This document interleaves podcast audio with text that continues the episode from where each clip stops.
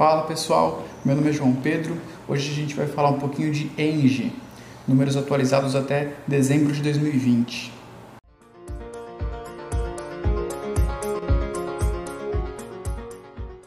Finanças e Fundamentos.com, Fundamentos, Engie. Gosto sempre de começar falando que isso aqui não é uma análise, nem tem o objetivo de substituir uma análise, muito menos uma indicação de compra ou de venda da ação, tá? É, o que a gente faz aqui é apenas um consolidado dos dados que são públicos lá no site do relacionamento com o investidor da empresa. A gente consolida, organiza e deixa ele, mostra ele de uma maneira mais amigável para o investidor casual. Só isso. Ah, alguns dados relevantes: é, razão social, CNPJ, o escriturador da empresa dessas ações é o Itaú.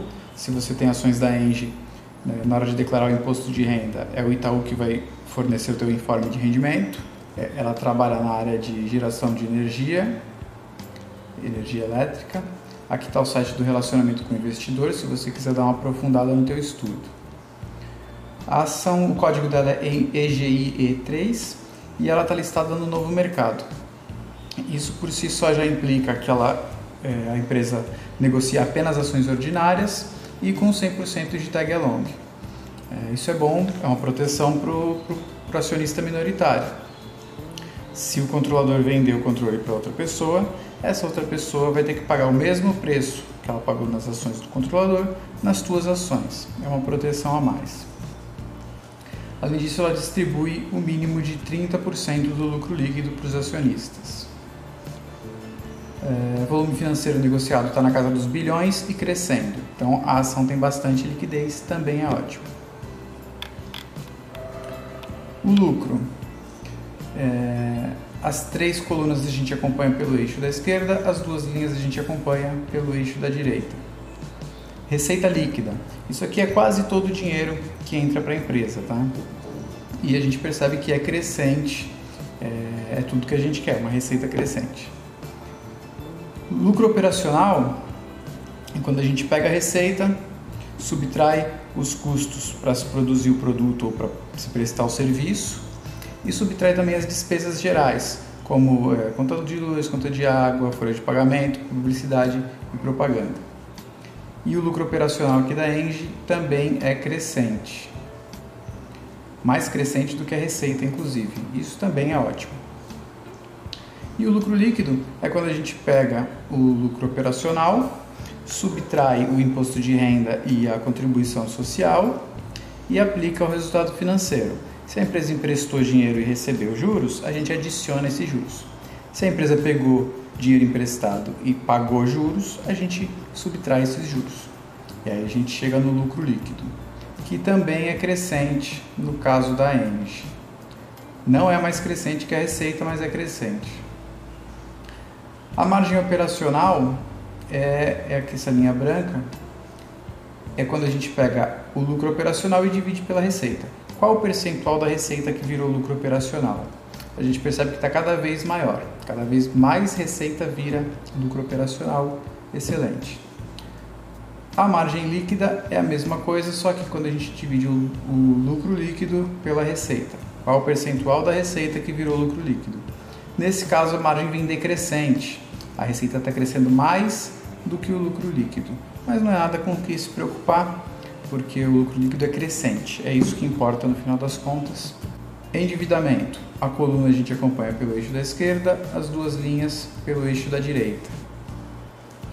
O índice de cobertura de juros.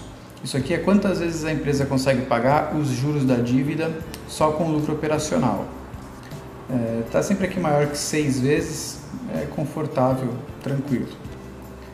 A dívida líquida pelo EBITDA, é a linha branca, é, é quantas vezes a empresa consegue pagar toda a dívida, só com o lucro operacional.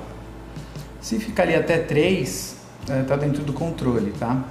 E no caso da Engie, a linha branca está aqui sempre abaixo de 2, 2,5. Então tá, tá ainda dentro do razoável. E a dívida bruta pelo patrimônio líquido é a relação entre o dinheiro dos sócios e o dinheiro que a empresa pega emprestado. como é que ela se financia, né? É com dinheiro próprio dos sócios ou é, ela pega dinheiro emprestado para se financiar? Se essa relação ficar ali até 1, um, 1,5, um está é, dentro do razoável. No caso da Engie, a linha amarela aqui a gente percebe que chegou a passar de 2 desde 2017, desde 2018. Em 2017 estava aqui em 1, um, ainda no limite, de 2018 para frente passou.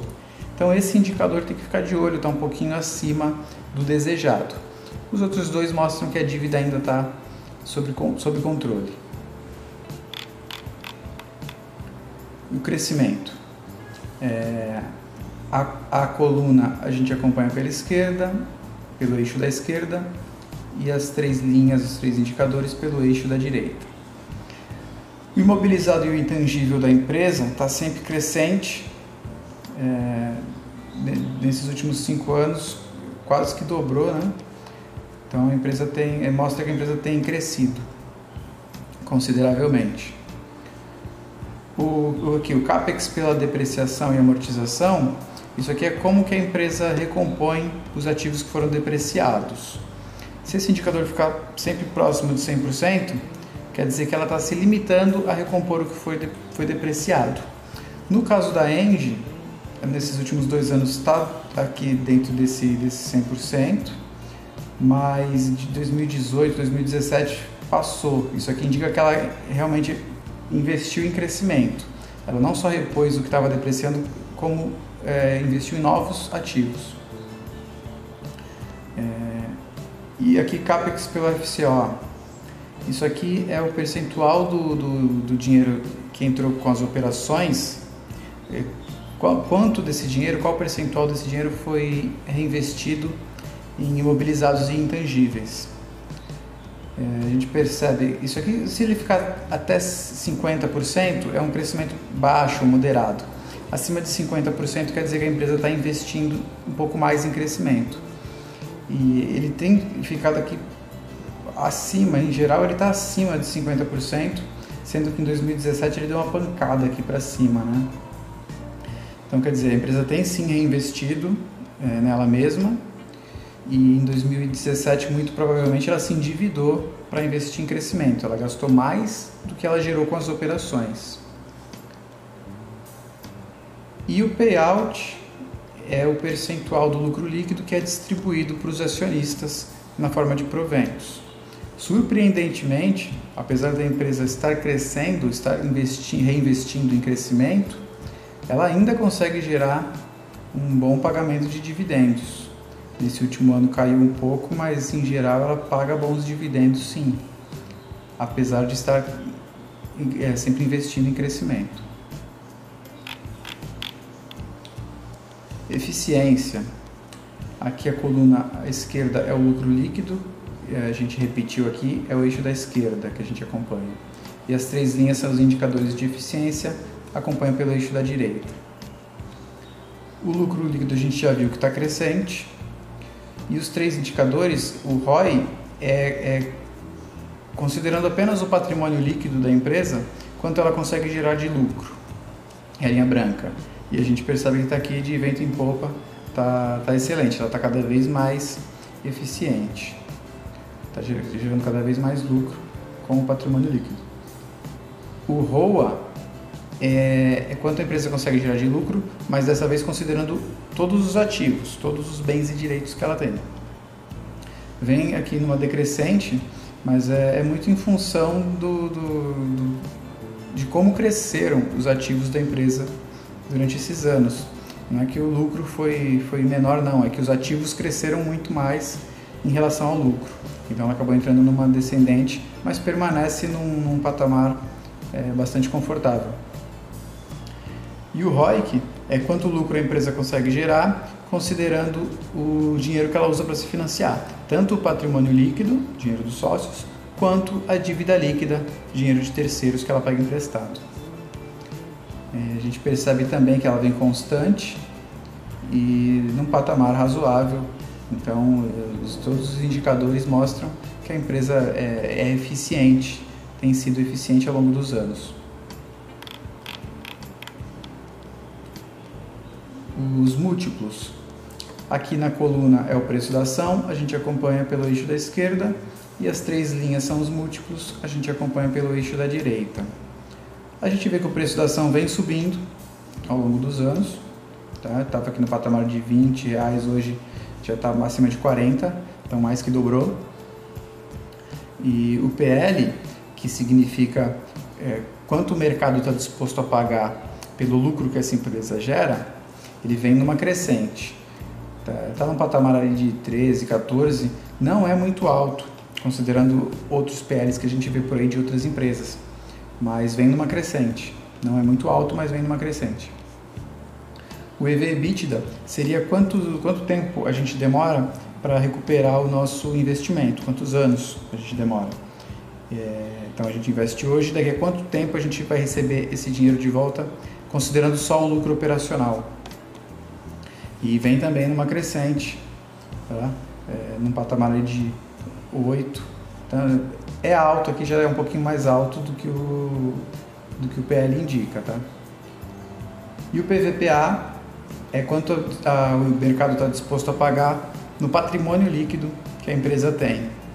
E ele vem na faixa de 5, chegou, é, é, um pouquinho mais alto sim. Tá? Então o EV, EBITDA e o PVPA indicam uns múltiplos um pouquinho mais altos, uma ação um pouquinho mais cara. O PL nem tanto. É, mas está longe de, de, de, ser assim. Pode indicar que está entrando num patamar de, de ser uma, se tornar uma ação um pouco mais cara. No momento, é, os indicadores não estão tão altos assim, os múltiplos não estão tão altos assim. E é isso, gente. É, Engie atualizado até dezembro de 2020. Espero que tenham gostado. Tem mais conteúdo como esse em finançasefundamentos.com, sem cedilha, tudo junto. E a gente se vê na próxima. Valeu!